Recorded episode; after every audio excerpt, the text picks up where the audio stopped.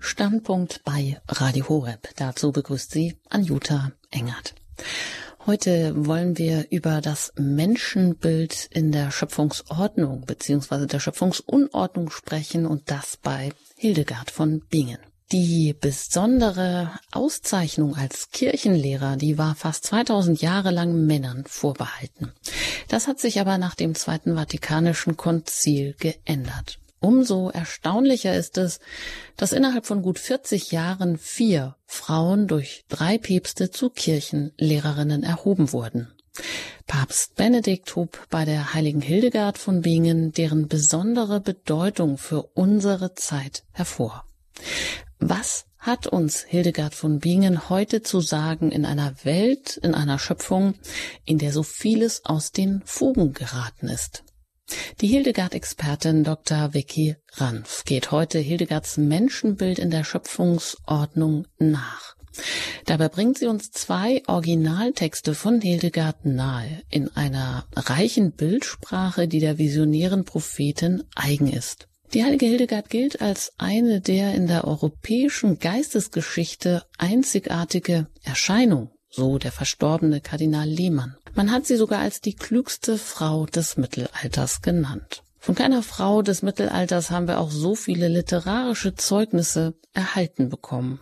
Also es lohnt sich jetzt hier weiter zuzuhören und dabei zu bleiben. Ja, aber an diese Bedeutung ist auch ein Anruf an uns gerichtet. Mensch und Welt, Leib und Seele, Natur und Gnade wieder aufeinander hingeordnet zu sehen. In einer Welt, in der so vieles aus den Fugen geraten ist, da ist es Hildegards Anliegen, den Menschen wieder den Weg zum Heil zu weisen.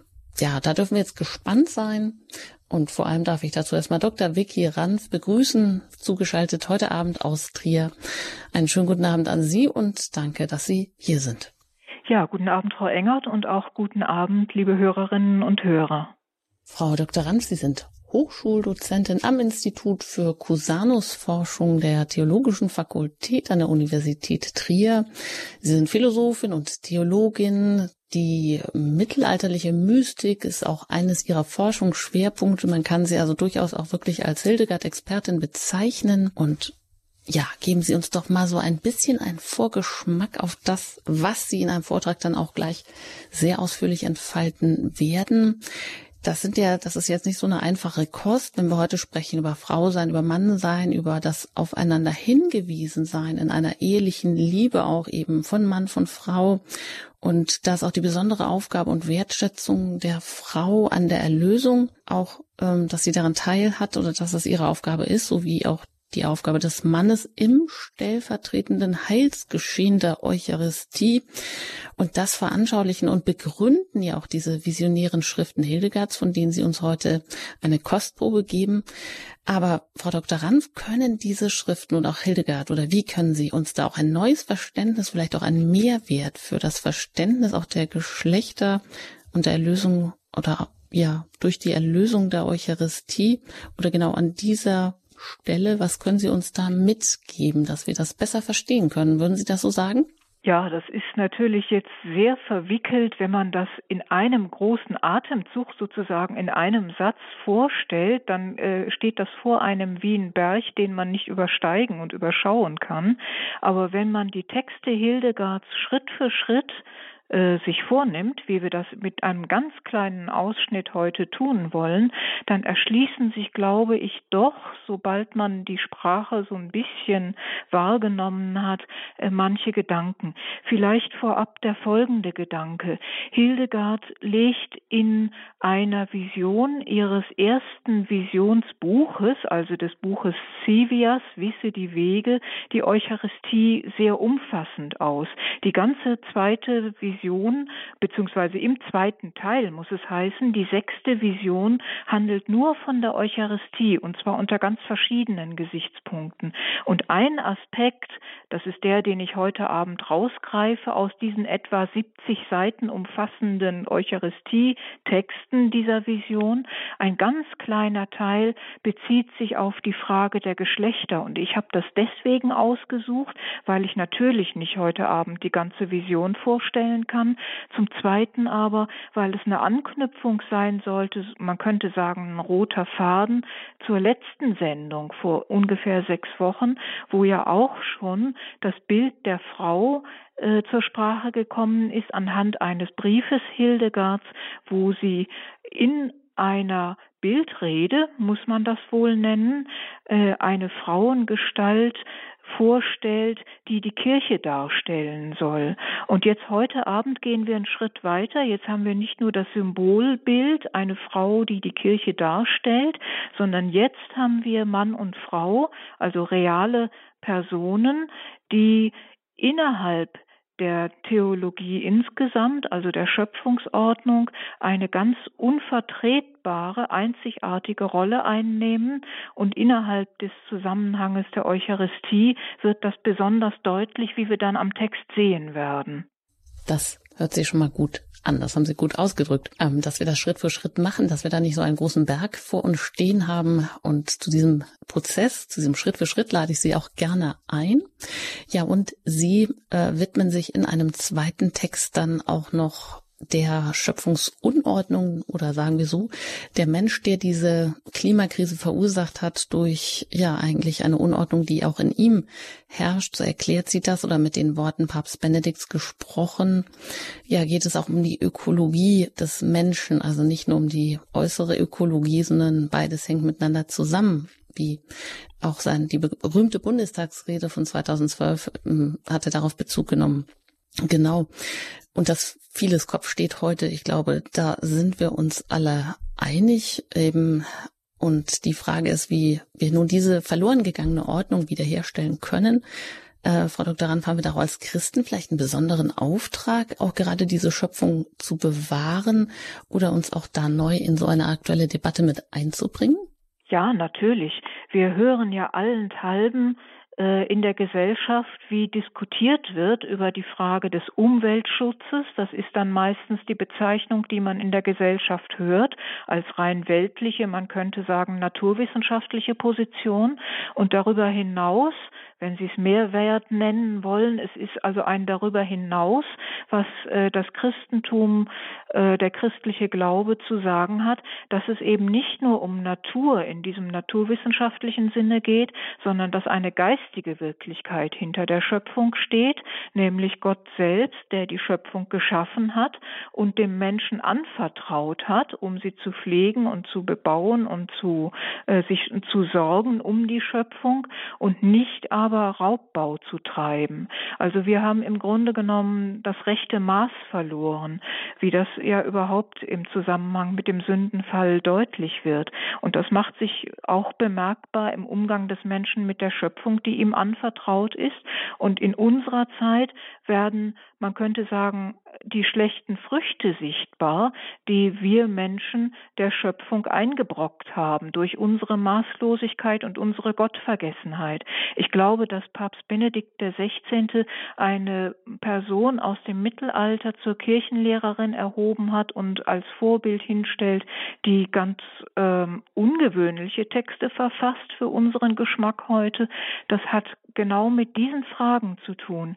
Alle Probleme, die wir heute haben, lassen sich letztlich zurückführen auf die Gottvergessenheit des Menschen und auf seine Maßlosigkeit und die mangelnde Unterscheidungsgabe. Und ich glaube, deswegen mutet uns der emeritierte Papst diese schwierigen Texte zu, damit wir da wieder neu lernen, was eigentlich die Schöpfungsordnung erhält. Ja, danke schön. Soweit mal. Dann darf ich einfach Sie, die Sie uns eingeschaltet haben, die Sie uns jetzt zuhören, darf ich Sie einladen. Ja, gehen Sie mit, lassen Sie sich mitnehmen von Dr. Vicky Rann, Philosophin und Theologin aus Trier, dort Hochschuldozentin am Institut für Cusanus Forschung. Lassen Sie sich von ihr mitnehmen ähm, in die besonderen Texte der visionären Prophetin Hildegard von Bingen, die mit diesen Texten auch wieder einen neuen Weg uns zum Heil weisen möchte. Ja, und wenn Sie das ein oder andere vielleicht nicht ganz verstanden haben oder wenn Sie Anknüpfungspunkte haben oder auch etwas wiedererkennen, dann sind Sie herzlich eingeladen, auch im Anschluss an den Vortrag zu einer Diskussion hier gerne mit all Ihren Fragen, die Sie dazu haben, und die Nummer gebe ich dann an entsprechender Stelle durch. Jetzt hören wir erstmal Dr. Vicky Ranf über Hildegards Menschenbild in der Schöpfungsunordnung. Ja, liebe Hörerinnen und Hörer, ein sehr umfängliches Thema. Zunächst mal, wer ins Programmheft geguckt hat, hat gesehen, dass im Wortlaut dieses Vortragstitels eine Klammer mitten im Wort steht. Es heißt also Hildegards Menschenbild in der Schöpfungsklammer un Klammer zu Ordnung. Eine etwas ungewöhnliche Formulierung, die dem geschuldet ist, dass im Programm nicht viel Platz ist, aber beides ausgedrückt werden sollte, nämlich Schöpfungsordnung von Gott her und Schöpfungsunordnung vom Menschen her, was also der Mensch durcheinander bringt. Es ist beides seit dem Sündenfall. Und Hildegard nun, die sich sehr viel mit den Fragen der Natur und der Harmonie der Schöpfung auseinandergesetzt hat, bedenkt unter anderem und vielleicht sogar in erster Linie, was die Aufgabe des Menschen, aber auch die Schuld des Menschen ist gegenüber der Schöpfung, wie der Mensch dazu beiträgt, dass die Schöpfung in ihrer gottgegebenen Ordnung bleibt oder eben auch nicht, dass der Mensch die Schöpfung in Unordnung bringt. Und über diese Zusammenhänge wollen wir heute an zwei Beispielen nachdenken, von denen ja schon jetzt im Vorgespräch die Rede war. Einmal also nochmal eine Anknüpfung an die letzte Sendung im Zusammenhang mit der Geschlechterthematik und das zweite dann die Frage der nicht nur des Umweltschutzes, sondern der Bewahrung der Schöpfung. Letztes Mal also, vor sechs Wochen etwa, am 11. September, hatten wir als Thema Hildegard von Bingen als Glaubenslehrerin in Kirchenkrisen ganz allgemein und hatten eine Thematik, die sich stark auf die Geschlechterfrage fokussiert hat. Heute nun soll also eins daran anknüpfen und das andere noch weiterführen. Die Frage, die beide Sendungen verbindet, ist, warum der damalige Papst Benedikt XVI. sie vor zehn Jahren zur Kirchenlehrerin erhoben hat. Denn man kann ja fragen, warum eine mittelalterliche Äbtissin, eine Benediktinernonne, uns heute etwas zu sagen haben soll. Das ist ja eine Frage. Das Thema der ersten Sendung war Hildegards Kirchenbild, in dem sie die Kirche als Braut Christi in ihrer Schönheit, aber auch in ihrer buchstäblichen Zerrissenheit und Beschädigung durch die Sünde schaut. Das haben wir an diesem einen Brief betrachtet beim letzten Mal. Insbesondere die Verantwortung der Geistlichen für die Heiligkeit und dadurch auch für die Schönheit der Kirche hebt Hildegard in einer Predigt hervor, die sie anschließend in einem Brief schriftlich niederlegt und den Adressaten zur Verfügung stellt. Das hatten wir letztes Mal gehört. Die heutige Sendung nun stellt Visionsinhalte Hildegards mit Schwerpunkt auf dem christlichen Menschenbild und dem angemessenen Umgang mit der Schöpfung vor.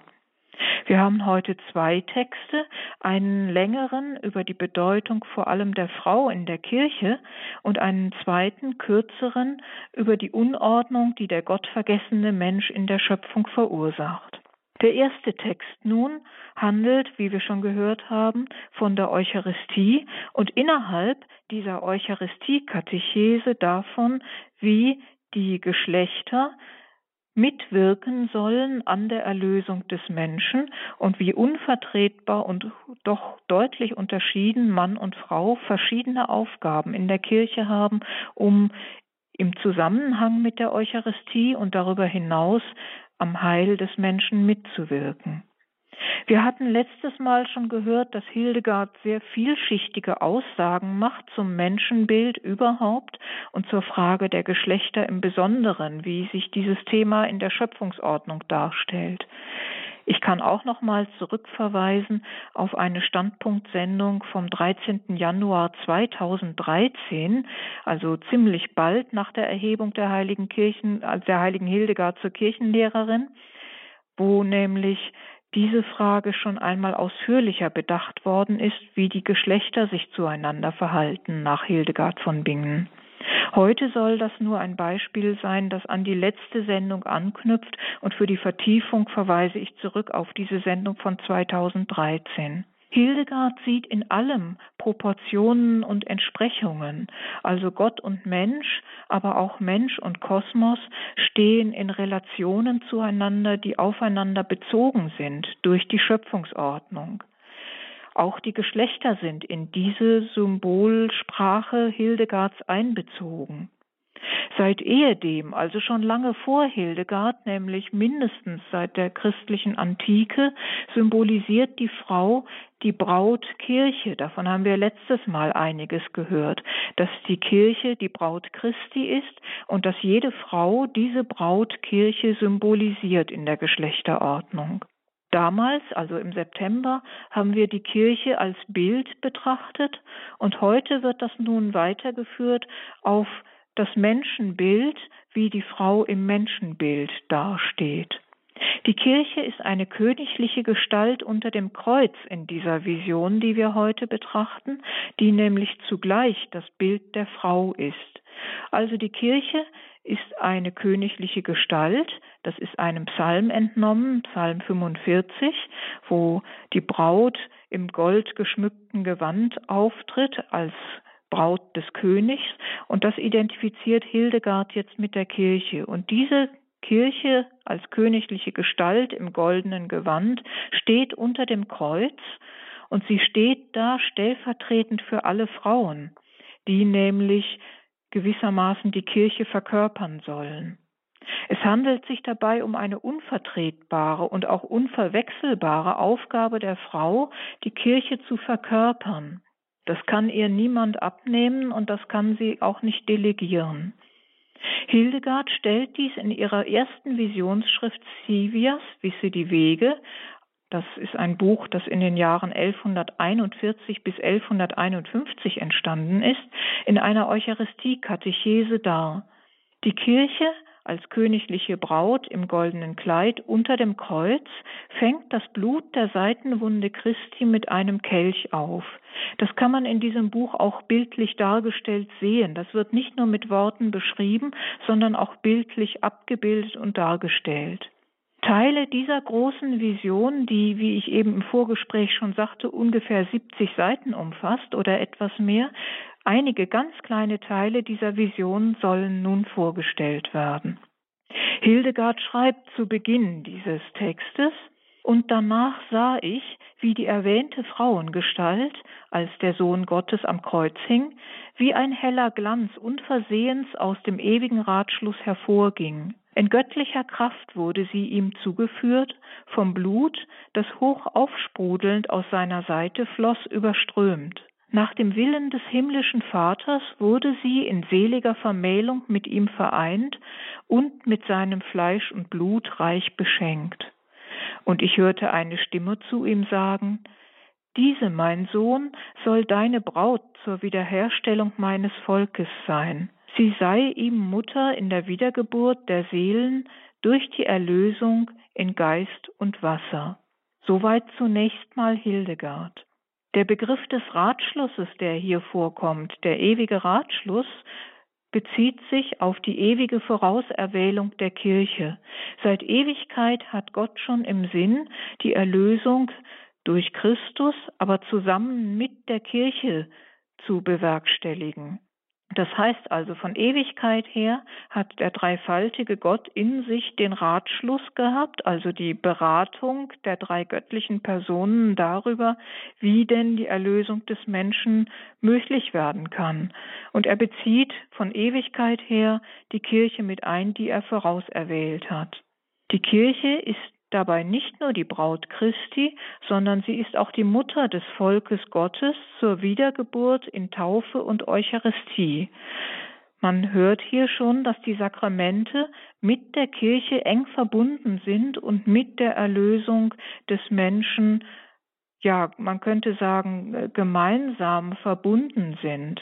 Die Kirche ist nicht einfach nur die Kirche, sondern sie ist die Kirche durch die Sakramente und mittels der Sakramente vollzieht sich die Erlösung, die Gott in seinem ewigen Ratschluss geplant hat. Hildegard fährt fort. Und als diese Gestalt auf solche Weise an Kraft gewann, sah ich eine Art Altar, zu dem sie öfter hinzutrat, dort jedes Mal andächtig ihre Brautgabe betrachtete und sie demütig dem himmlischen Vater und seinen Engeln zeigte. Als dann auch ein Priester mit heiligen Gewändern angetan an den Altar trat, um die göttlichen Geheimnisse zu feiern, sah ich, dass plötzlich ein sehr heller Lichtschein von Engeln begleitet aus dem Himmel kam. Er umstrahlte den ganzen Altar und ruhte so lange auf ihm, bis sich nach Vollendung dieser Messfeier der Priester vom Altar entfernte. Nachdem dort das Evangelium des Friedens verkündet, die zu konsekrierende Opfergabe auf den Altar gelegt war und der Priester den Lobpreis des allmächtigen Gottes, das heißt Sanctus, Sanctus, Sanctus, Dominus Deus Sabaoth anstimmte, also unser Sanctus, und so die Feier der heiligen Geheimnisse begann, kam plötzlich aus dem offenen Himmel ein feuriger Blitz von unvorstellbarer Helligkeit auf diese Opfergaben hernieder und übergoss sie ganz mit seinem Schein. So erleuchtet die Sonne einen Gegenstand, auf den ihre Strahlen fallen.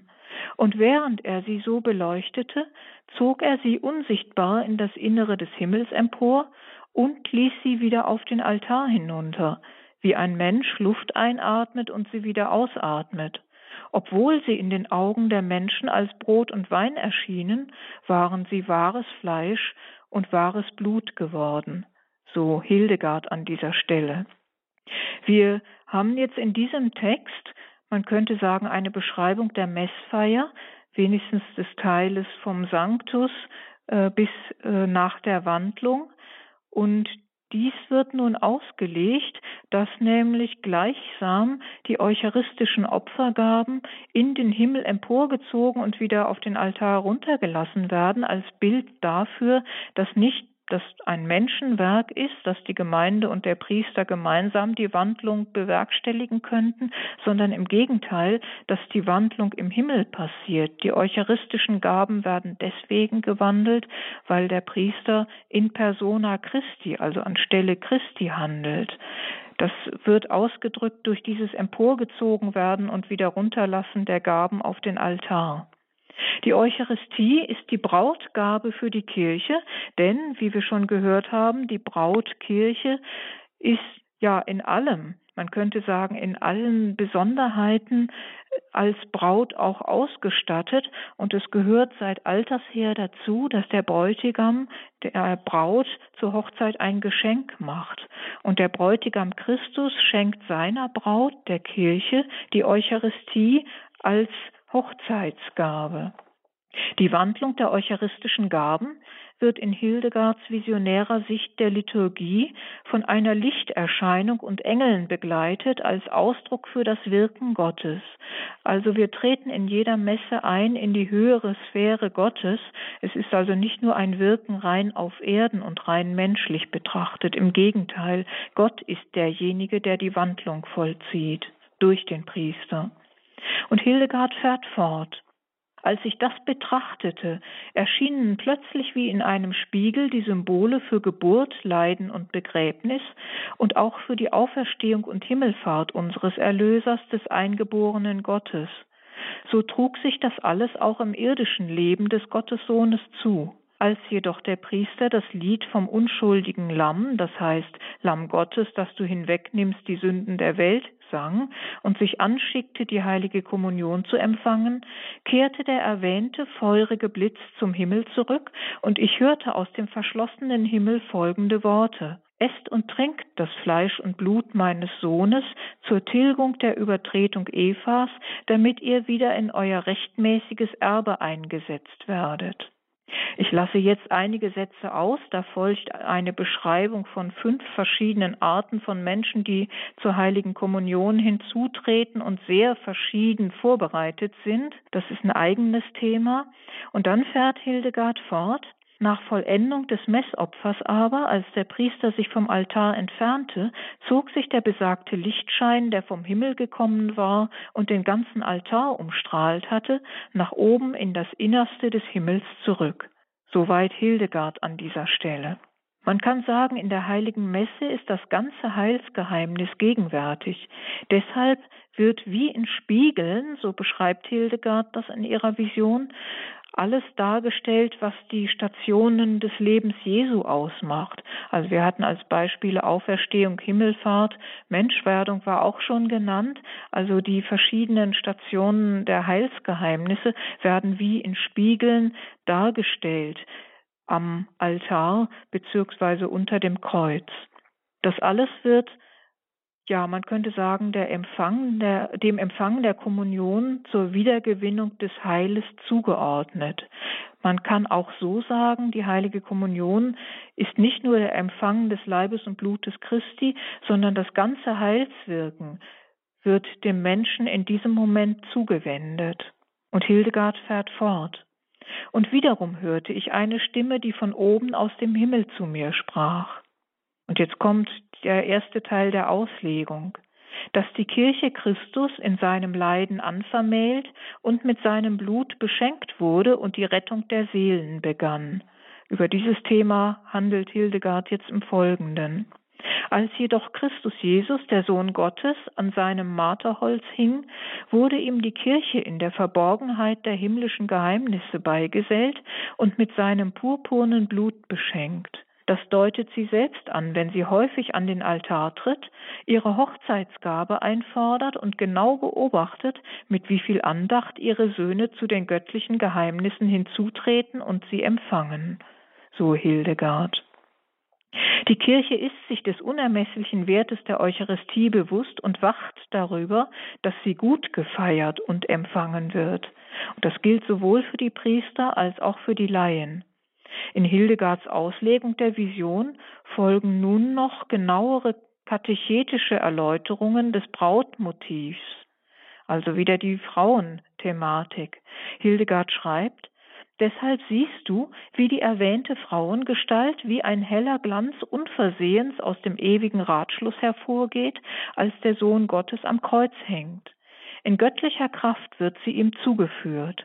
Denn als dieses unschuldige Lamm zum Heil der Menschen auf den Altar des Kreuzes gehoben worden war, erschien die Kirche im reinen Glanz des Glaubens und der anderen Tugenden plötzlich aus dem geheimen Ratschluss durch ein unermessliches Mysterium im Himmel und wurde dem Eingeborenen Gottes durch die erhabene Majestät verbunden. Was bedeutet das? Als nämlich aus der Seitenwunde meines Sohnes Blut strömte, begann alsbald die Erlösung der Seelen, denn die Herrlichkeit, aus welcher der Teufel mit seiner Gefolgschaft vertrieben wurde, ward dem Menschen geschenkt, als mein Eingeborener den zeitlichen Tod am Kreuz auf sich nahm, die gläubigen Seelen der Hölle entriss und sie zum Himmel führte. So begann er auch den Glauben seiner Jünger und ihr ihrer aufrichtigen Nachfolger zu mehren und zu stärken, damit sie Erben des Himmelreiches würden. So Hildegard.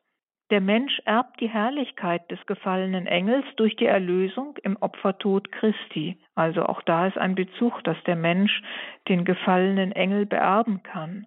Die Kirche wird im Glanz des Glaubens Christus verbunden wie in einer Ehe. Daher also wieder der Zusammenhang zwischen der Ehethematik zwischen Mann und Frau einerseits und Christus und der Kirche andererseits. Hildegard interpretiert weiter. Daher wurde diese Gestalt vom Blut, das hoch aufsprudelnd aus seiner Seite floss, überströmt. Nach dem Willen des himmlischen Vaters wurde sie in seliger Vermählung mit ihm vereint. Denn als die Kraft der Passion des Gottessohnes sie glühend überströmte und sich wunderbar zum Gipfel der himmlischen Geheimnisse erhob, wie der Duft guter Wohlgerüche sich in der Höhe verbreitet, erstarkte daran die Kirche in den leuchtenden Erben des ewigen Reiches und wurde nach der Bestimmung des himmlischen Vaters dem Eingeborenen Gottes im Glauben angetraut. Wie? Wie die Braut ihrem Bräutigam in unterwürfigem Gehorsam dient und mit dem Liebesbund die fruchtbringende Gabe zur Zeugung von Nachkommen empfängt, um sie ihrem Erbe zuzuführen, so wird auch die Kirche dem Sohn Gottes zu demütigem und liebendem Dienst angetraut, empfängt von ihm die Wiedergeburt aus Geist und Wasser mit der Erlösung der Seelen zur Wiederherstellung des Lebens und führt sie dem Himmel zu. Deshalb wird sie auch mit seinem Fleisch und Blut reich beschenkt, weil der Eingeborene Gottes seinen Leib und sein Blut seinen Gläubigen, welche die Kirche und Kinder der Kirche sind, in strahlender Herrlichkeit brachte, damit sie durch ihn das Leben in der himmlischen Stadt besitzen. So Hildegard. Die Stärke der Kirche wird hier dargestellt in der Teilhabe am Opfer Christi. Die Kirche ist nicht aus sich selber stark, sondern nur die Teilhabe am Opfer Christi stärkt sie. Das Bild der Braut wird noch einmal vertieft, nämlich durch biblische Aussagen hier über die Unterordnung der Braut. Und wenn wir in Genesis 3 lesen, dass Eva bestraft wird in dem Sinne, dass ihr zugesagt wird, dein Verlangen wird nach deinem Mann sein, er wird aber über dich herrschen. Das ist also die Folge des Sündenfalls, dass es ein Gefälle, ein Herrschaftsgefälle zwischen den Geschlechtern gibt tendenziell. Und dann im Epheserbrief im Neuen Testament wird diese Unterordnung auch nochmal angesprochen. Wir haben vor wenigen Tagen äh, diese Lesung in einer Werktagsmesse gehört, aber da hat schon Paulus oder sein Schüler äh, diesen Gedanken korrigiert und äh, den Gedanken eingeleitet mit dem Satz, einer ordne sich dem anderen unter, also Mann und Frau sollen sich einander unterordnen. Und dann kommt erst der Satz von der Unterordnung der Frau. Hildegard nun weist diese Bibelstellen nicht zurück, sozusagen in feministischem Ärger, sondern sie lässt diese Sätze stehen und gelten, aber sie ordnet sie so ein in ihre Theologie, dass die unvertretbare Berufung der Frau gewürdigt wird. Die Frau bleibt nicht einfach die Untergeordnete, sondern sie ist diejenige, die in dieser zunächst mal als Unterordnung formulierten Position diejenige ist, die auch den Mann zu Gott führen soll. Die Mutterschaft der Kirche ist in Hildegards Text schließlich noch formuliert als die Gabe, Kinder für das ewige Leben zu gebären. Insofern hat also die Frau auch, man könnte sagen, eine Art Vorbildfunktion für die Kirche. Das ist nun die Berufung der Frau. Dass aber auch der Mann eine unvertretbare Berufung hat in der Kirche, wollen wir noch kurz, bevor wir zum zweiten Text übergehen, nach der jetzt folgenden Musikpause betrachten.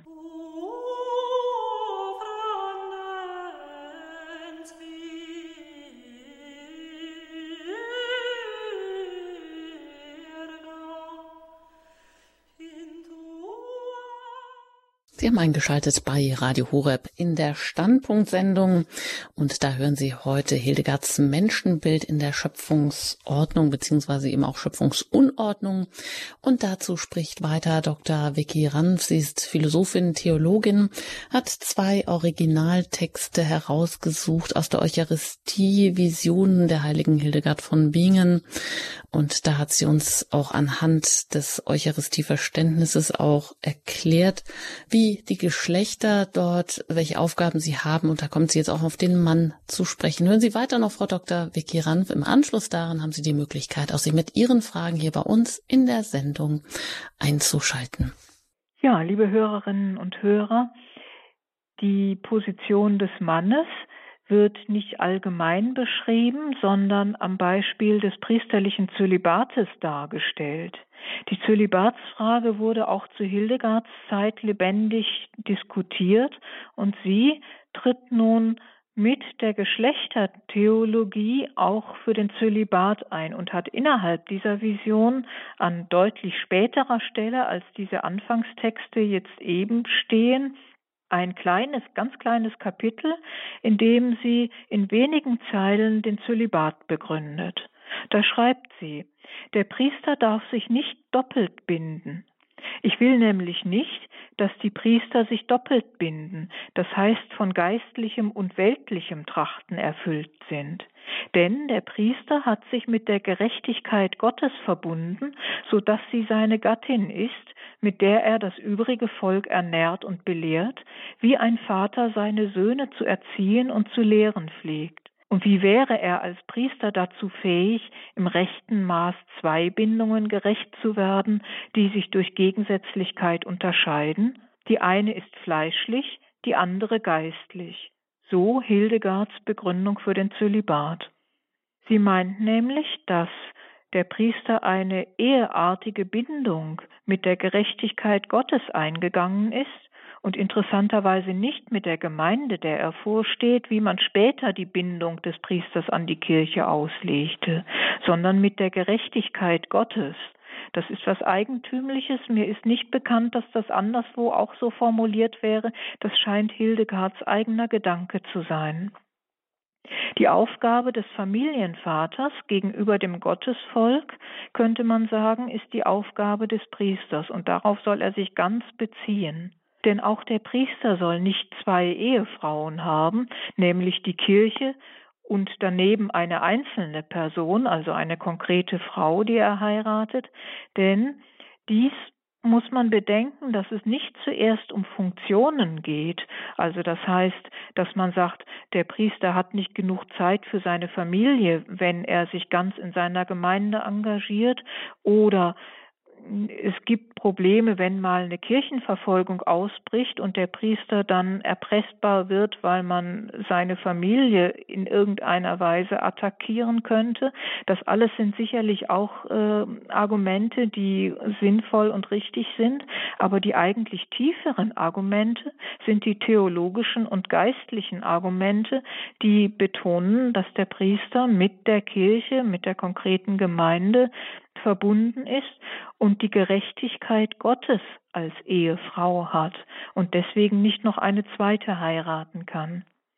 Die klare theologische Sicht der Geschlechter führt Hildegard noch zu einer weiteren entscheidenden Einsicht, und da staunen wir, dass das zu ihrer Zeit auch schon diskutiert wurde, wenn es heißt, Frauen dürfen nicht zum Altardienst hinzutreten. Sie schreibt, so dürfen auch keine Frauen zu diesem meinem Altardienst hinzutreten, weil sie ein schwaches und gebrechliches Gefäß sind.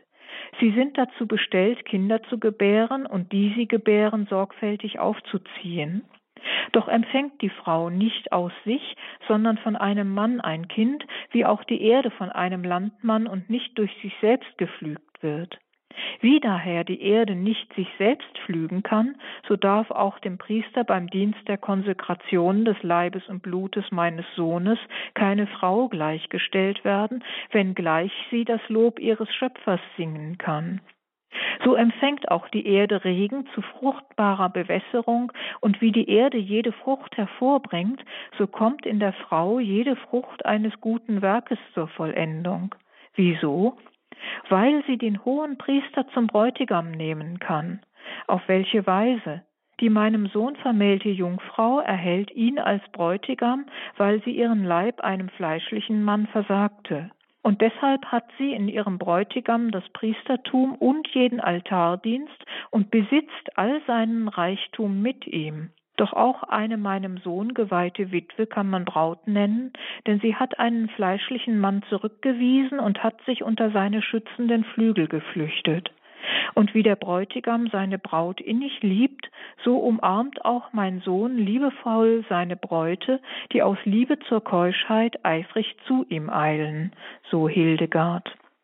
Hier werden, wie es scheint, zunächst Geschlechterklischees bedient, wenn man da so manches hört über die Schwäche der Frau und dass sie dazu bestellt ist, Kinder zu gebären, was ja richtig ist, nur man hat den Eindruck, das wird als einzige Aufgabe der Frau hingestellt zunächst und sie ist nur diejenige, die den Samen empfängt und selber nichts beiträgt. Also das sind Klischees, wenn man das oberflächlich liest. Dann aber, wenn man genauer hinguckt, sieht man, dass Hildegard diese traditionellen Gedanken, wie vorhin in dem anderen Beispiel auch schon, neu gewichtet. Vermeintlich ist das Verbot des Frauenpriestertums in der Schwäche der Frau begründet. Da sprechen antike biologische Auffassungen mit die Hildegard auch noch nicht besser wissen konnte, denn vieles, was wir aus der Fortpflanzungsbiologie wissen, wissen wir ja erst seit einigen Jahrzehnten oder vielleicht seit 150 Jahren, etwa die Existenz der weiblichen Eizelle. Hildegard kann es also biologisch nicht besser wissen, aber theologisch hat sie alledem einiges zum Ausgleich entgegenzusetzen, und zwar folgendermaßen. Zunächst mal spricht sie, nachdem sie von der mutmaßlichen Schwäche der Frau gesprochen hat, vom Gotteslob, das sie dem Schöpfer singen kann und bezieht sich dabei auf die Jungfrauenweihe. Die Frau ist also nicht einfach hin zum Kindergebären und nur dazu berufen, das ist nämlich die eine Berufung, Ehefrau und Mutter zu sein, und die andere Berufung, die der Frau offen steht, ist die der Jungfräulichkeit, die damit verbunden ist, dass die Jungfrau, speziell die Nonne im Kloster, das Lob Gottes singt und auch in der Jungfrauenweihe dazu beauftragt wird von der Kirche. Und der überraschendste Gedanke dieses Kapitels ist aber folgender. Wenn nun die Frau Christus zum Bräutigam nimmt, dann heißt es da, besitzt sie als Braut in ihm alles, was ihm gehört. Und darin ist ja auch das Priestertum Christi eingeschlossen. Das besitzt die Frau mit ihrem Bräutigam Christus zusammen, und zwar ohne dass sie es als Amt anstreben müsste. Das ist meines Erachtens ein ganz entscheidender Gedanke für die Art, wie wir heute uns neue Gedanken darüber machen können, wie wir die charismatische Berufung der Frau verstehen sollen, die zwar nicht zum Amtspriestertum berufen ist, aber trotzdem mit Christus alles besitzt, was ihm gehört. Wir wollen nun noch in einem kürzeren Teil zu dem zweiten Thema kommen, wie nämlich der Mensch die Schöpfung in Unordnung bringt. Die Ordnung der Geschlechter ist Teil der Schöpfungsordnung. Deswegen war in dieser Sendung auch jetzt im ersten Teil dieser Akzent so stark betont. Der emeritierte Papst Benedikt XVI. hat sich zur Ökologie des Menschen geäußert, wie wir ja schon gehört haben im Vorgespräch, und dürfte Hildegards benediktinische Sicht auf die Schöpfungsordnung teilen. Wenn der Mensch selbst in Unordnung gerät, verwirrt er auch die Ordnung der übrigen Geschöpfe, wie man im achten Kapitel des Römerbriefes nachlesen kann, schon bei Paulus. Wie diese Unordnung aussieht, soll nun noch ein Text aus Hildegards zweiter Visionsschrift, dem Liber Vitae Meritorum, dem Buch der Lebensverdienste, illustrieren. Da stellt sie 35 Tugend- und Lasterpaare vor, die jeweils aufeinander bezogen sind mit recht interessanten Bildern. Die Vision des ganzen Buches ist im Grunde eine einzige. Das ganze Buch der Lebensverdienste stellt diese 35 Tugenden und Laster in einer Vision vor, die einen Kosmosmenschen behandelt, der letztlich für Christus und somit für Gott steht. Diese als Mann vorgestellte Gestalt ist oft Adressat der Rede des Buches, aber auch selbst Handelnder in der Auseinandersetzung zwischen Tugend und Laster.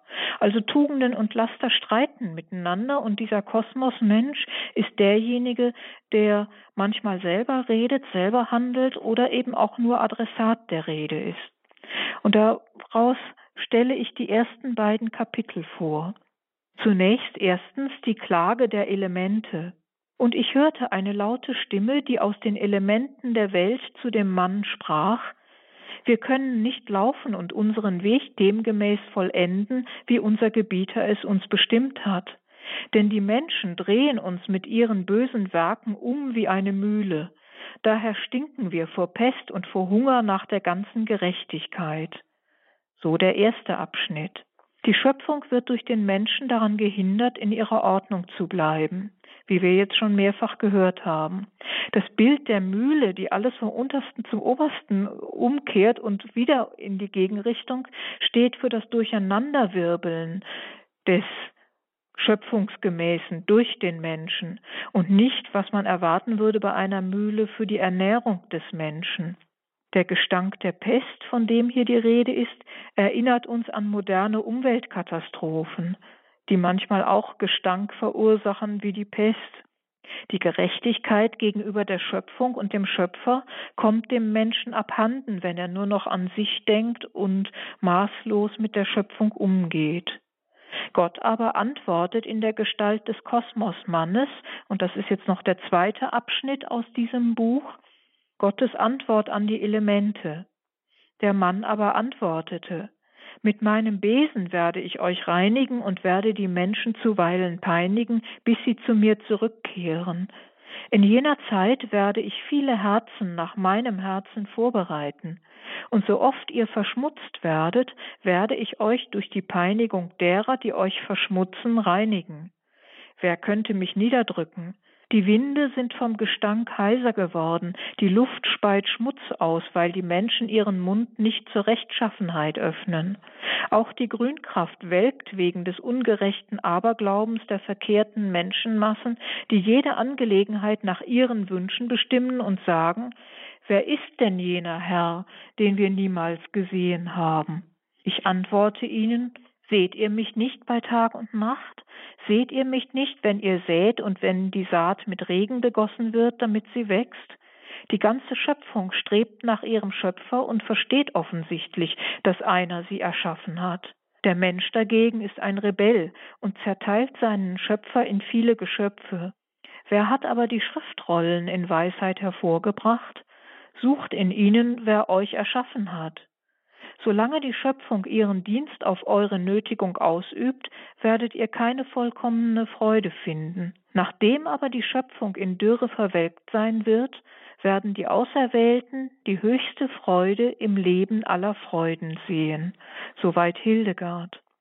Der Mensch muss die Konsequenzen seines falschen Handelns gegenüber der Schöpfung tragen, die zuweilen wie eine Strafe Gottes erscheinen, auch in dieser Sprache Hildegards, die die biblische Sprache ist. Ziel ist aber die innere Reinigung des Menschen, der seine Rebellion gegen den Schöpfer aufgeben soll, und nachfolgend soll dann die Reinigung der Schöpfung erfolgen.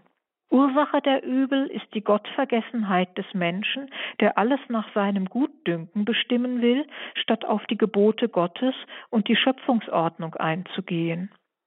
Solche Menschen leugnen Gott selbst oder sein Wirken in der Schöpfung, wenn sie Gott als den einen nicht erkennen, sondern bei den vielen Geschöpfen stehen bleiben. Deswegen war vom Zerteilen des Schöpfers die Rede. Gottvergessene Menschen nötigen die Schöpfung zum Wirken, aber die vollkommene Freude ist erst in der Ewigkeit zu finden, wenn auch die Schöpfung an der Freiheit der Kinder Gottes teilhat, wie es wiederum im achten Kapitel des Römerbriefes heißt. Wir finden in diesen Texten eine Fülle von Parallelen zu unserer heutigen Situation, wenn wir lesen, dass die Grünkraft verdorrt, also das Wachstumsvermögen der Schöpfung, wenn die Luft stinkt wie die Pest, wenn der Schmutz sozusagen die ganze Schöpfung verdirbt und ver, ja, vernebelt, müsste man es vielleicht nennen. Und das alles durch die Schuld des Menschen. Da kann man wirklich jedes Detail heute äh, durchbuchstabieren, was wir an Umweltschäden und an Folgen des äh, schlechten Umganges mit der Schöpfung haben. Sicherlich gibt es heute viele Beispiele, die Hildegard noch nicht kennen konnte. Sie kannte noch keinen Plastikmüll und keinen äh, Atomstaub und alles, was mit diesen modernen Errungenschaften zusammenhängt, die manchmal keine Errungenschaften sind. Das alles konnte sie noch nicht im Einzelnen wissen. Aber wir erkennen, denke ich, doch in der zeitgenössischen Beschreibung Hildegards vieles wieder, was uns heute ganz genau betrifft. Der emeritierte Papst Benedikt XVI. hat das sicherlich erkannt, als er die heilige Hildegard als eine zeitgemäße Kirchenlehrerin für unsere Zeit heute beschrieben hat. In seiner Rede im Deutschen Bundestag im September 2011, die ja heute auch schon angesprochen war, hat er darauf verwiesen, dass der Mensch sich selbst nicht mehr versteht, wenn er Gott ausschließt, dass er dann aber auch der Schöpfung nicht gerecht werden kann. Und so sagt er, es gibt auch eine Ökologie des Menschen.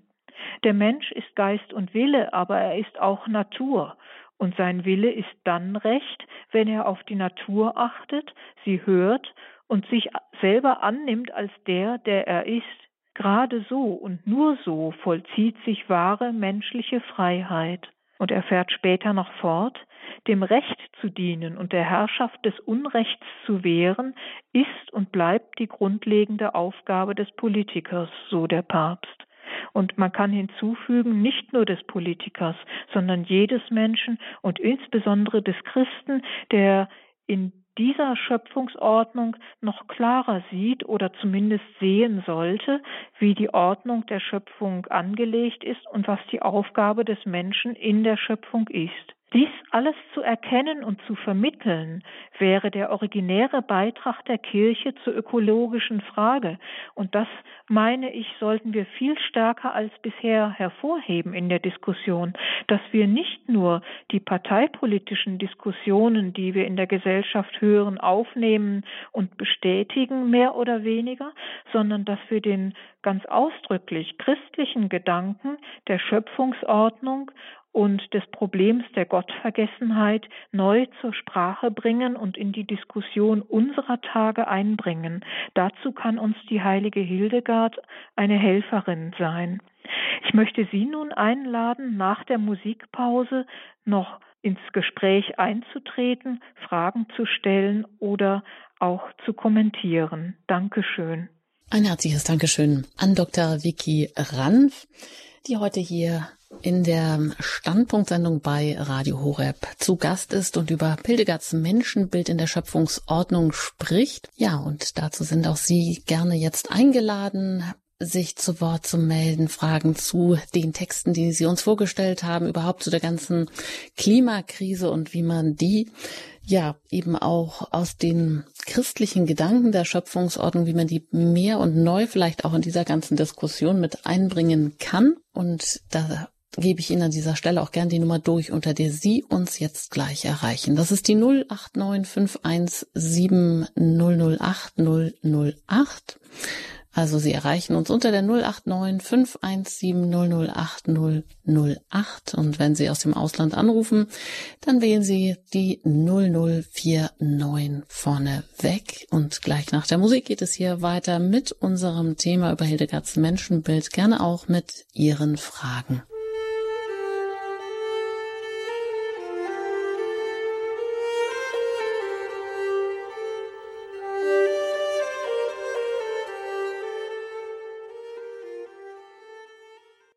Die Winde sind heiser, die Luft speit Schmutz, auch die Grünkraft welkt. So beschreibt es in einer Vision Hildegard von Bingen und äh, da ergeben sich, wie Dr. Vicky Ranf gerade gesagt hat, so viele Parallelen zu unserer Situation heute. Ja, was ist da alles in Unordnung geraten? Sie können jetzt gerne hier mit diskutieren, Fragen stellen unter der 089517008008 haben Sie die Gelegenheit, direkt Ihre Fragen an die Hildegard-Expertin Dr. Vicky Ranf zu stellen. Sie ist Philosophin und Theologin, Dozentin am Institut für Cusanus-Forschung der Theologischen Fakultät der Universität Trier und das hat bereits auch eine Hörerin getan aus der Nähe von Regensburg. Ich freue mich, Sie in der Sendung begrüßen zu dürfen. Guten Abend. Guten Abend. Ich versuche nicht lange, aber es hängt da ab, als man schon als Kleinkind, Kinder sind Kindergarten, weil ich mein ganzes Leben mit Kindergarten und Kinder lebt und das hängt ab, als man gleich über Natur sagt man, wie sollte man Natur schützen und wie was machen und dass die Kinder wachsen mit dem und nehmen das auf und dann später, weil wir schreiben wir das als äh, gegen negativ und gegen was dann so umgegangen wird und alles. Als man, wie gesagt, sparsam geht mit Sachen und sowieso mit der um Umluftverschmutzung. Oh ja das ist sehr, sehr wichtig, dass von kleinen Kindern das schon schätzen, was bedeutet äh, Wind, Wetter und alles andere. Genau, und jetzt Ihre Frage dazu noch? Oder wollen Sie einfach nur hervorbringen, wie wichtig das ist, weil Sie auch eben viel mit Kindern arbeiten, wie wichtig das ist, grundzulegen? Ja, und dann Frage habe ich trotzdem dann noch eine Frage, weil ich habe so viel Enkel und wie kann ich denen noch was beibringen als positive Mehrwert oder wie man es nennt. Ja, als positives, das habe ich jetzt nicht verstanden, das Wort? Ja, etwas, äh, ja. Als positiven Wert, Entschuldigung, genau. Ja, ja, Wert, weil was kann man machen, wie kann man mhm. noch schützen, wie kann man das, wie sagt man, für Natur äh, was mehr mhm. machen, als äh, bleibt. Ja, ja da gehen, das gehen wir einfach weiter. Wird, mhm. Dankeschön. Ja, äh, was wir tun können, also zunächst mal Dankeschön für die Bemerkung. Es ist schon richtig, dass man Kinder heranführen soll und muss äh, an die Schöpfungsordnung, dass eben die Milch nicht aus dem Supermarkt kommt und man mit Nahrungsmitteln beliebig umgeht und verschwenderisch und achtlos, äh, sondern dass es eine Ehrfurcht gibt vor auch den Gaben der Schöpfung, weil sie aus der Hand des Schöpfers kommen. Und es gibt viele Möglichkeiten, dass man Kinder heranführt, indem man ihnen äh, in der Natur zeigt, was alles wächst und gedeiht. Äh, vielleicht auch, wenn sie entsprechend im Alter sind, äh, dass sie selber auf der Fensterbank die eine oder andere Pflanze äh, heranziehen oder ähm, sich äh, ja, Küchenkräuter ziehen zum Beispiel. Aber was mir jetzt zum Geistlichen noch einfällt, was glaube ich eine gute Schule der Wertschätzung der Schöpfungsgaben äh, ist, das ist einfach das Tischgebet. Das haben wir doch ziemlich vergessen und verlernt inzwischen, dass eigentlich zu den Gaben der Schöpfung die Gaben des Schöpfers an uns sind, äh, die Danksagung gehört, äh, vor allem im Tischgebet und dann in sozusagen noch weitergeführter und vertiefter Weise in der Eucharistiefeier. Wir feiern einmal im Jahr Erntedank, das ist gut und recht, aber vielleicht haben wir es als Menschen nötig, die ein bisschen vergesslich sind, dass äh, uns das häufiger bewusst gemacht wird und wir uns das auch selber häufiger bewusst machen, wie zum Beispiel durch das Tischgebet.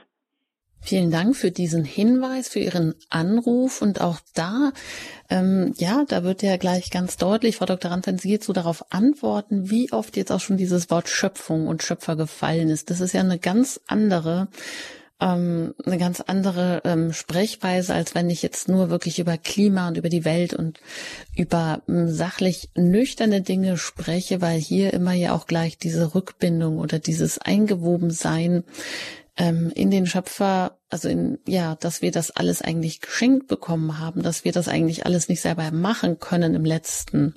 Und dass das ja nochmal eine ganz, ganz andere Dimension hat und, und ist und eben, ja, da kommt auch gleich eben diese, die Ordnung mit hinein, auch diese, ja, Ökologie des Menschen, wenn er alles das in dem rechten Zusammenhang sieht. Das fand ich jetzt sehr interessant. Ja, das ist meines Erachtens das Wichtigste überhaupt, was wir als Christen der Welt, wenn man das jetzt mal so zusammenfassen will, zu sagen haben, dass es nicht nur um Naturwissenschaft geht. Die ist natürlich wichtig, weil das, man könnte sagen, die wissenschaftliche Basis äh, für unsere Zeit ist. Aber äh, wenn wir die geistige und vor allem die geistliche Dimension vernachlässigen, dann äh, finden wir uns in einer Welt wieder, die nur noch Natur und nur noch vielleicht Naturwissenschaft ist. Und das ist zu wenig. Der Mensch ist zu, man kann wirklich sagen, zu höherem geboren, als nur Teil der Natur zu sein. Mhm. Und gerade im Umgang mit Kindern und auch in der Arbeit mit Kindern ist das ja auch ja ein, ein, ein großer Mehrwert, ähm, diese andere Komponente, diese geistliche, also, also auch das, ja, den Dank und woher wir kommen, all das mit einzubringen. Das geht ja hier besonders gut und kann man da auch sehr gut grundlegen. Ja, danke für diesen Hinweis und weiter geht's. Sie können uns erreichen unter der 089 517 008 008 über Hildegards Menschenbild in der Schöpfungsordnung, wie wir uns auch als Christen da neu mit einbringen können. Und da bin ich jetzt mit Herrn Dehndorfer aus Hohenstadt verbunden. Ich grüße Sie hier in der ja, Sendung. Guten Abend. Guten Abend.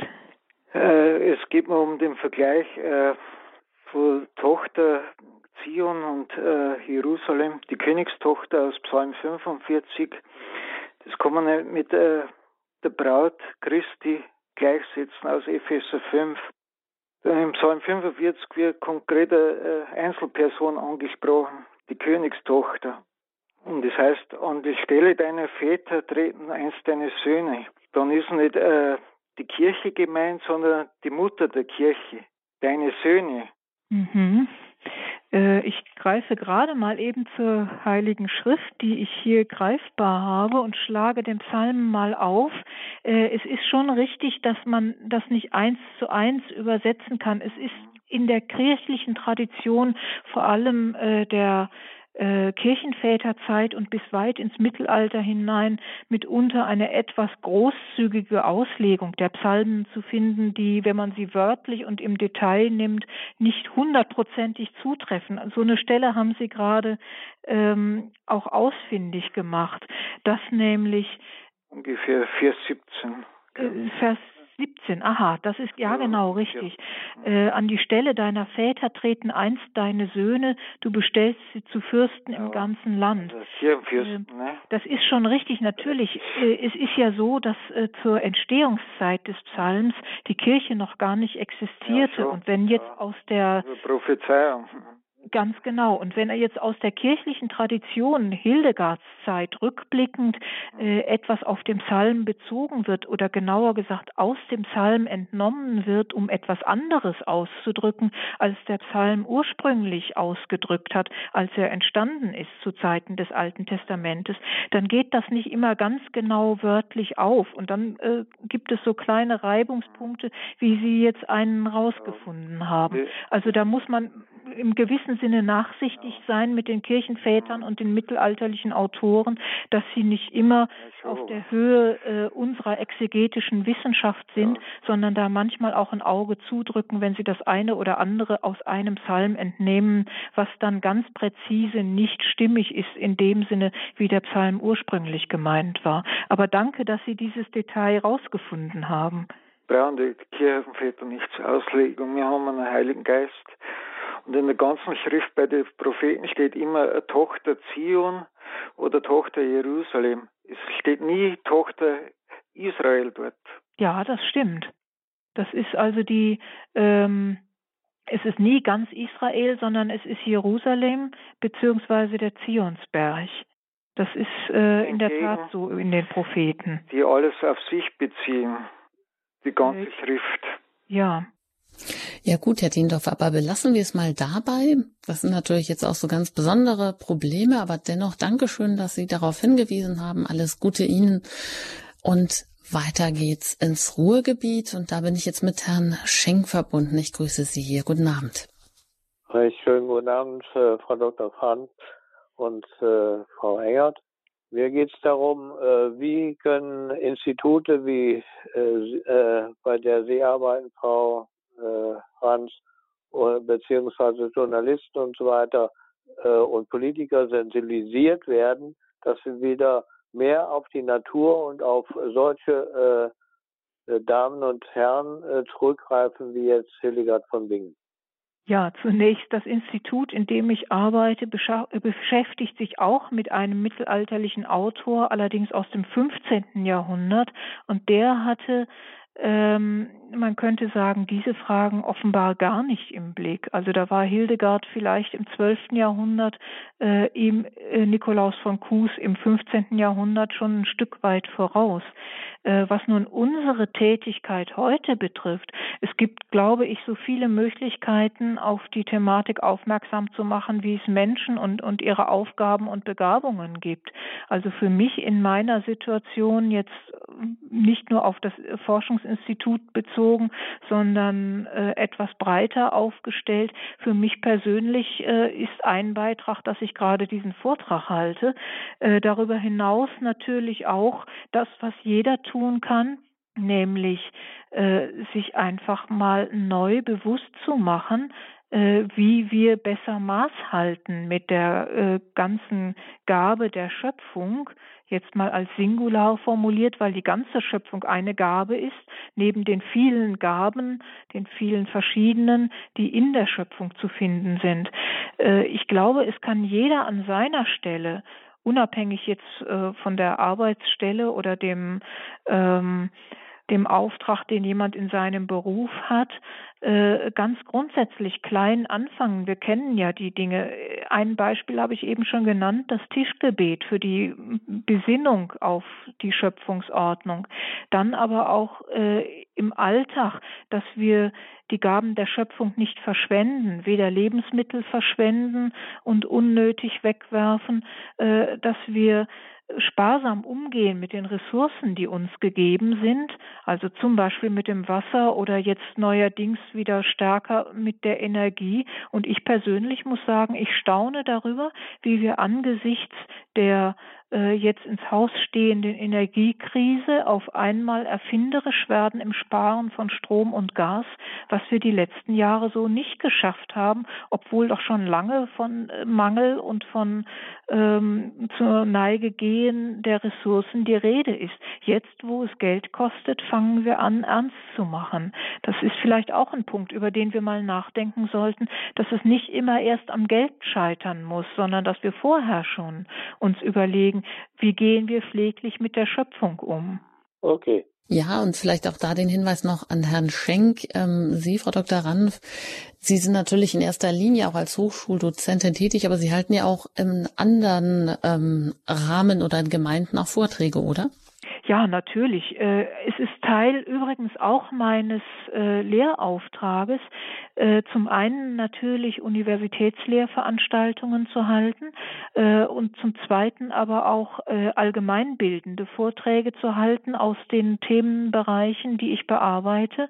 Und dazu gehören sowohl im kirchlichen als auch im außerkirchlichen Bereich allgemeinbildende Vorträge, also im Bereich der Erwachsenenbildung. Das heißt, man kann sie dazu auch einladen. Durchaus, ja. Gut, eben für alle die, die da ein Interesse haben, die können natürlich dann auch ähm, bei uns auf der Homepage auch noch weitere Informationen bekommen und Kontakte knüpfen.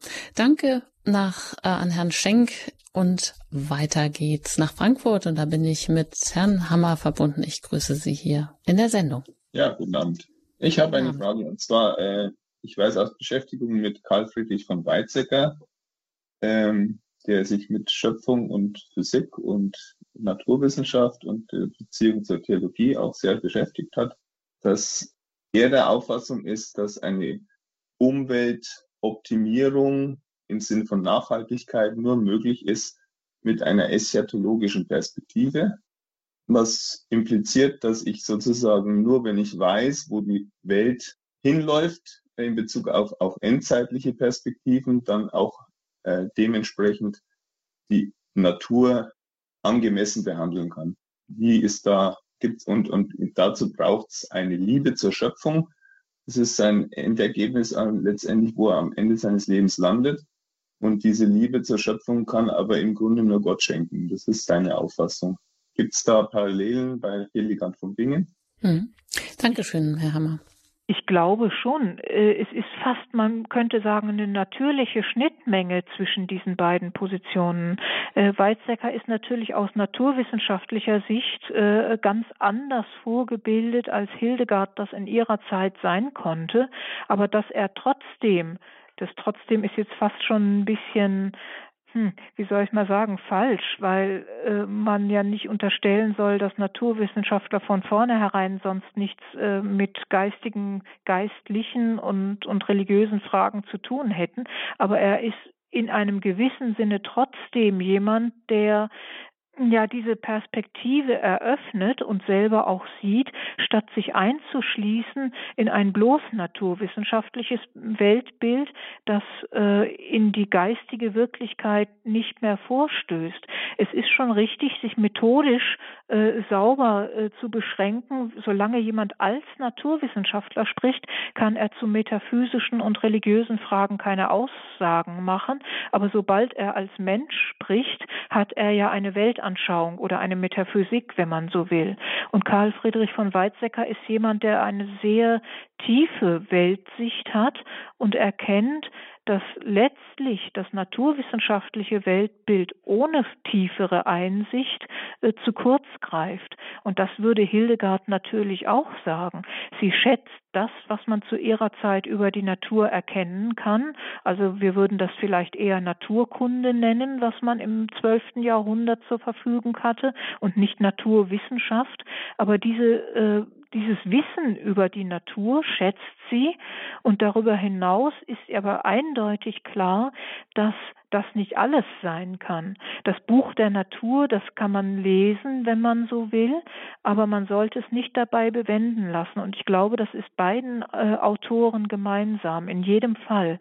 Wobei Hildegard natürlich, man könnte sagen, eindeutiger noch äh, aus dieser christlichen Haltung heraus spricht, während Karl Friedrich von Weizsäcker vermutlich eher eine allgemeinere metaphysische Dimension im Auge hat.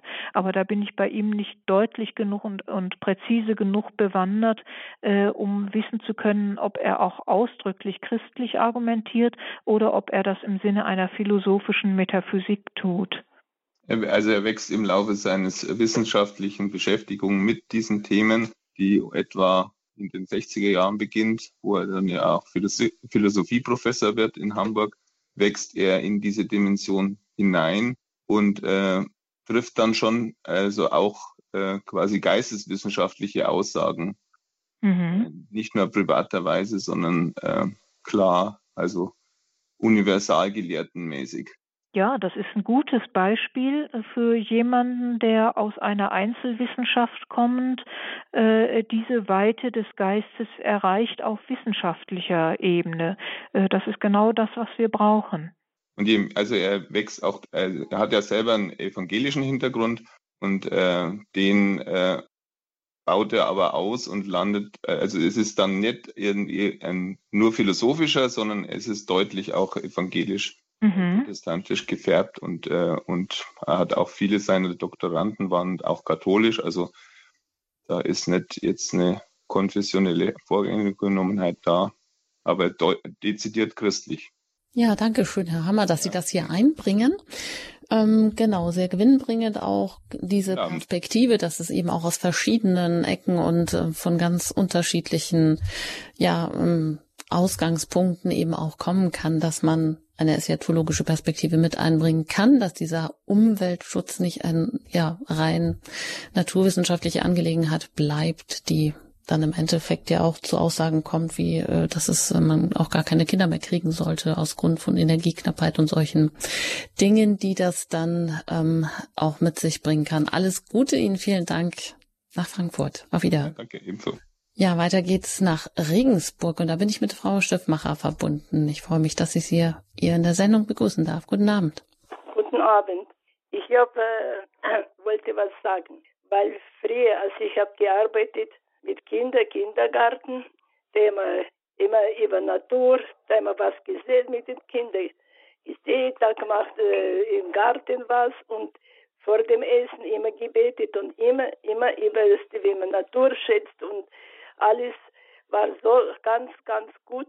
Aber langsam die letzten Jahre merke ich, bin jetzt schon Rente. Als da meine Enkelin oder Kinder merke ich, dass das so sich ändert, dass sie weniger beten, sie gar nicht und irgendwie, äh, wenn, wie gesagt, den Kindern nicht so viel beibringen. Ja, und das äh, tut sich bei den Kindern irgendwie langsam, sag mal so, sie, naja, nicht richtig, die denken, wenn das nicht mehr ist, dann ist so, wie es ist. Verstehen Sie, mhm. was ich meine? Ja, genau, das erinnert mich jetzt genau daran. Mhm. Und genau, und Sie möchten einfach nochmal darauf hinweisen. Ja, ich äh, möchte äh, seelisch, wie gesagt, weil meine, gut, meine Kinder, Enkelin, die, die sind noch äh, in Kirche beim Gebet und die für Natur und alles, die, die sind Gott sei Dank noch positiv. Aber wie viel schon, ich merke also, irgendwie beiseite, Seite und ja, es wird keine Tischgebete mehr, es wird nichts mehr. Und äh, oft die Kreuze sollen nicht mehr in der Gruppe sein und das finde ich nicht so super, aber ich, es ist nur meine Meinung, so. Ja, danke schön, Frau Schiffmacher. Also diese, genau, diese Gottvergessenheit, die da so um sich greift, die auch Frau Dr. Ranf in den beispielhaften Texten von Hildegard von Bingen, ihren Visionen angesprochen hat. Ja, wie kommt der Mensch wieder in diese Ordnung? Gute Frage. Da sind wohl alle selber gefragt, diese auch wieder, ja, erstmal müssen wir es ja verstehen und irgendwie neuen Zugang bekommen dazu, oder, Frau Dr. Ranf? Ja, natürlich. Wir diskutieren hier sehr grundsätzliche Fragen, die immer schon einen sehr großen Horizont haben. Und wenn man das äh, auf konkrete Hilfsmittel sozusagen verkleinern will, dann wird es sehr schnell sehr schwierig zu sagen, das und das sollen wir jetzt tun, damit das wieder in Ordnung kommt Hildegard spricht vor allen Dingen sehr grundsätzliche Haltungen an, die man eigentlich im ganzen Alltag überall entdecken kann, dass man sie gewinnen muss.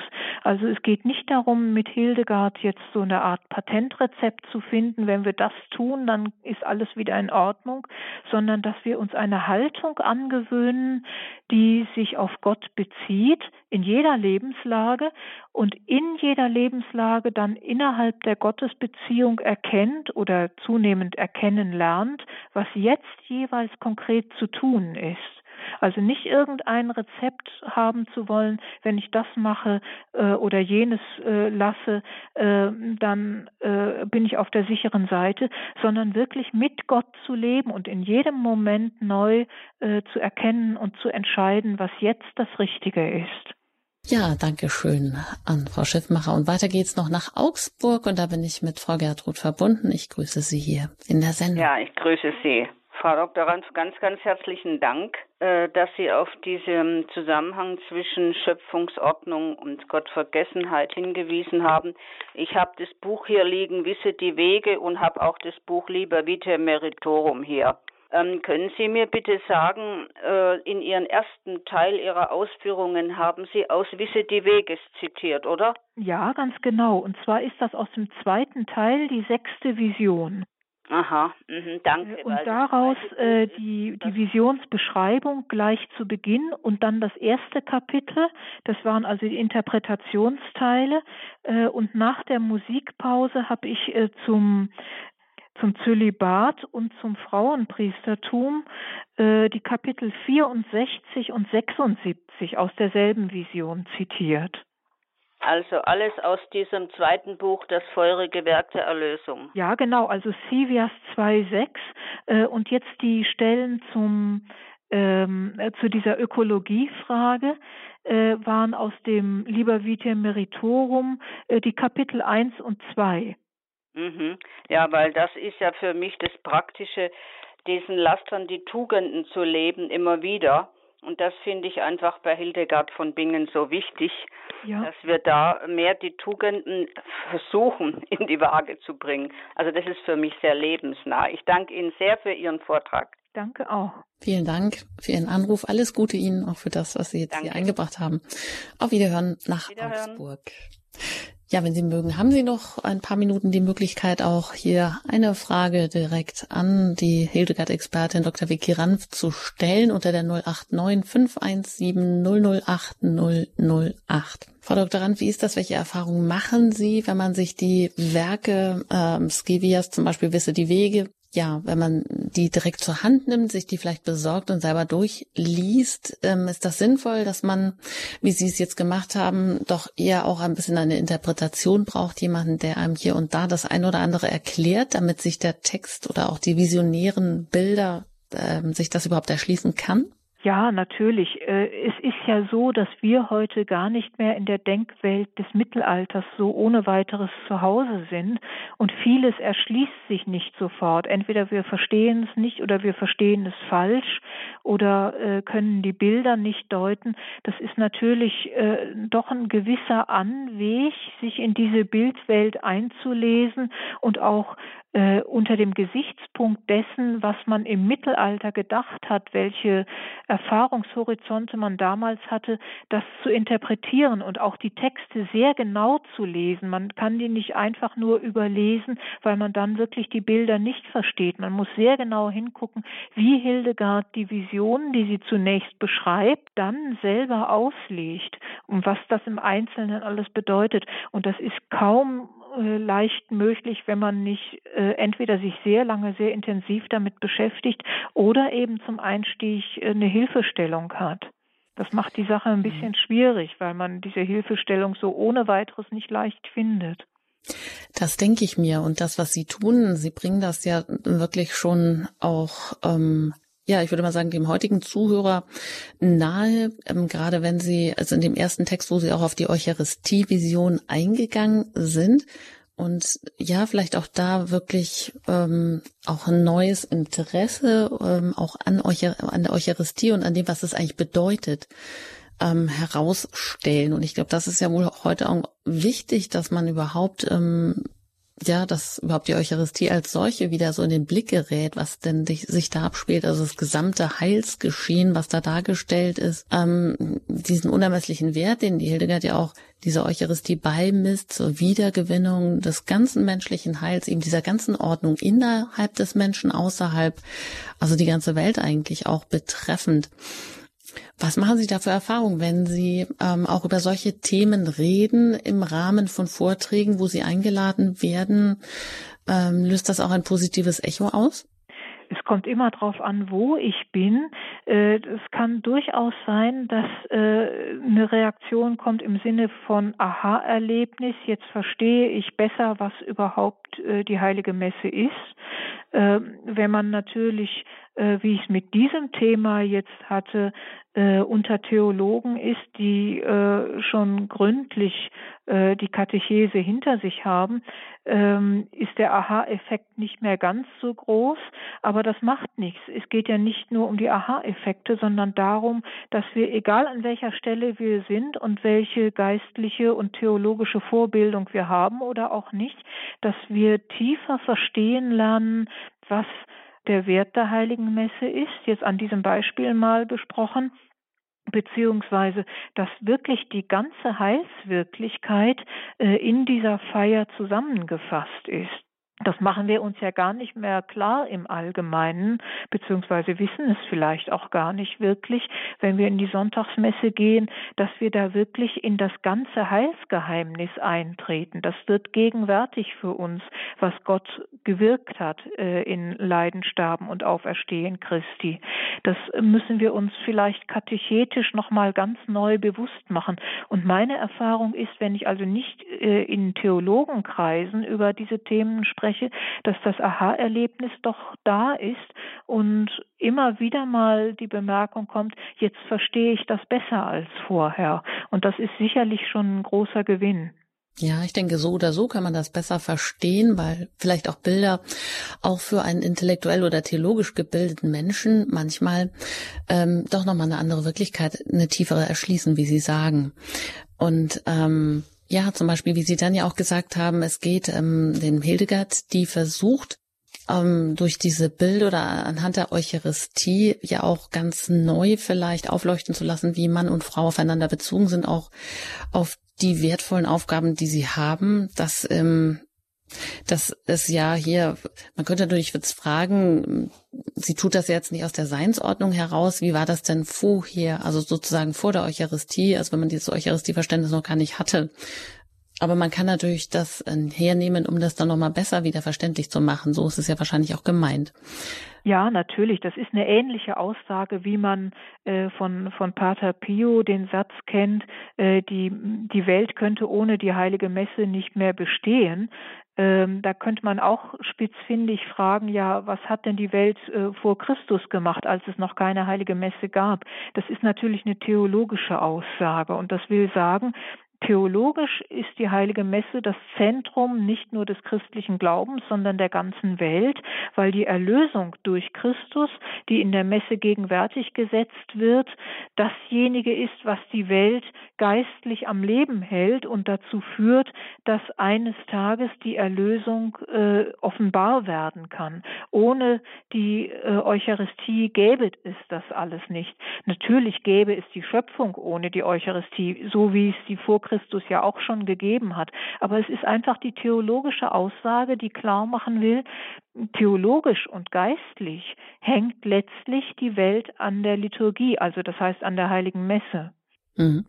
Ja, und wie Sie dann noch weiter ähm, eben auch dargelegt haben, dass der Priester zum Beispiel so diese Rolle des Vaters gegenüber dem Gottesvolk einnehmen soll. Das ist ja auch mal ein Gedanke wieder, der vielleicht ein neu aufhorchen lässt oder dass es eben nicht nur rein praktische Argumente sind, dass der Priester äh, zölibatär lebt, ähm, weil ihn das andere äh, zeitlich zu sehr einbinden würde, wenn er auch noch eine Ehe eingehen würde, sondern dass es ja darum geht, dass er mit der Gerechtigkeit Gottes vermählt ist, also um diese tieferen Argumente.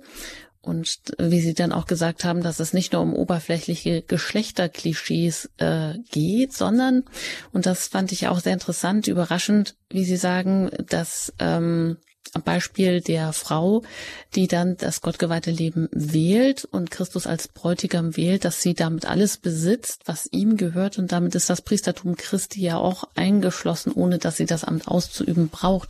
Im Prinzip hat sie damit ja eine viel weit gefächerte Aufgabenvielfalt durch die Familie, die sie gründen kann, durch die Kinder, die sie bekommen kann, natürlich mit dem Mann zusammen, aber das ist ja eigentlich genau das Gegenteil von dem, was heute ja gerne behauptet wird, dass sie reduziert wird. Ja, ganz bestimmt. Die geistliche Vaterschaft des Priesters, nicht umsonst heißt ja der Ordenspriester äh, Pater bei uns, beziehungsweise äh, in anderen Sprachen im Englischen zum Beispiel wird jeder Priester als Faser angesprochen, also als Vater.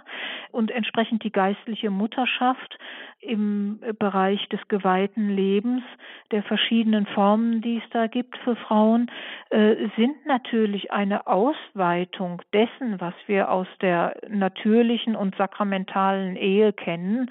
Und das hat eigentlich die ganze kirchliche Tradition gewusst. Nur wir heute tun so, als wäre das eine Verengung des Lebens, äh, wenn die Frau äh, nach der Berufung äh, im Christentum eben entweder Mutter oder Jungfrau ist, wie es Papst Benedikt mal ausgedrückt hat. Also das heißt, entweder die geistliche Lebensform wählt oder Ehe und Mutterschaft. Wie viel in diesen beiden Möglichkeiten enthalten ist, wollen offensichtlich manche Zeitgenossinnen heute nicht mehr wahrhaben und meinen dann, äh, wir wären als Frauen nur jemand, wenn wir Priester werden können oder äh, das, das Amt anzielen können. Dabei haben wir von Gott her eine ganz eigene Berufung. Wir müssen nicht zuerst Männer werden oder männliche Aufgaben übernehmen, damit wir wer sind in der Kirche. Ganz im Gegenteil. Wir vernachlässigen dadurch das, was wir schon sind und was uns zugedacht ist.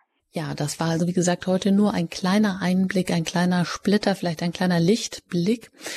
Ähm, das Menschenbild in der Schöpfungsordnung in der, bei der heiligen Hildegard neu zu sehen, da vieles Neues zu entdecken.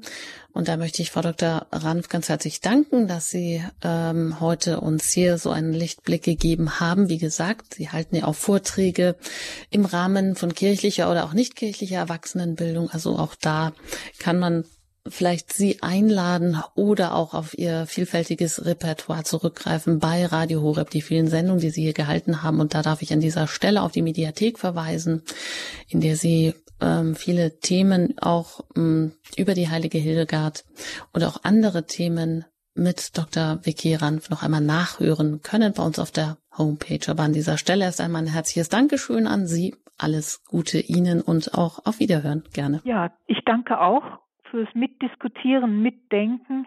Auf Wiederhören.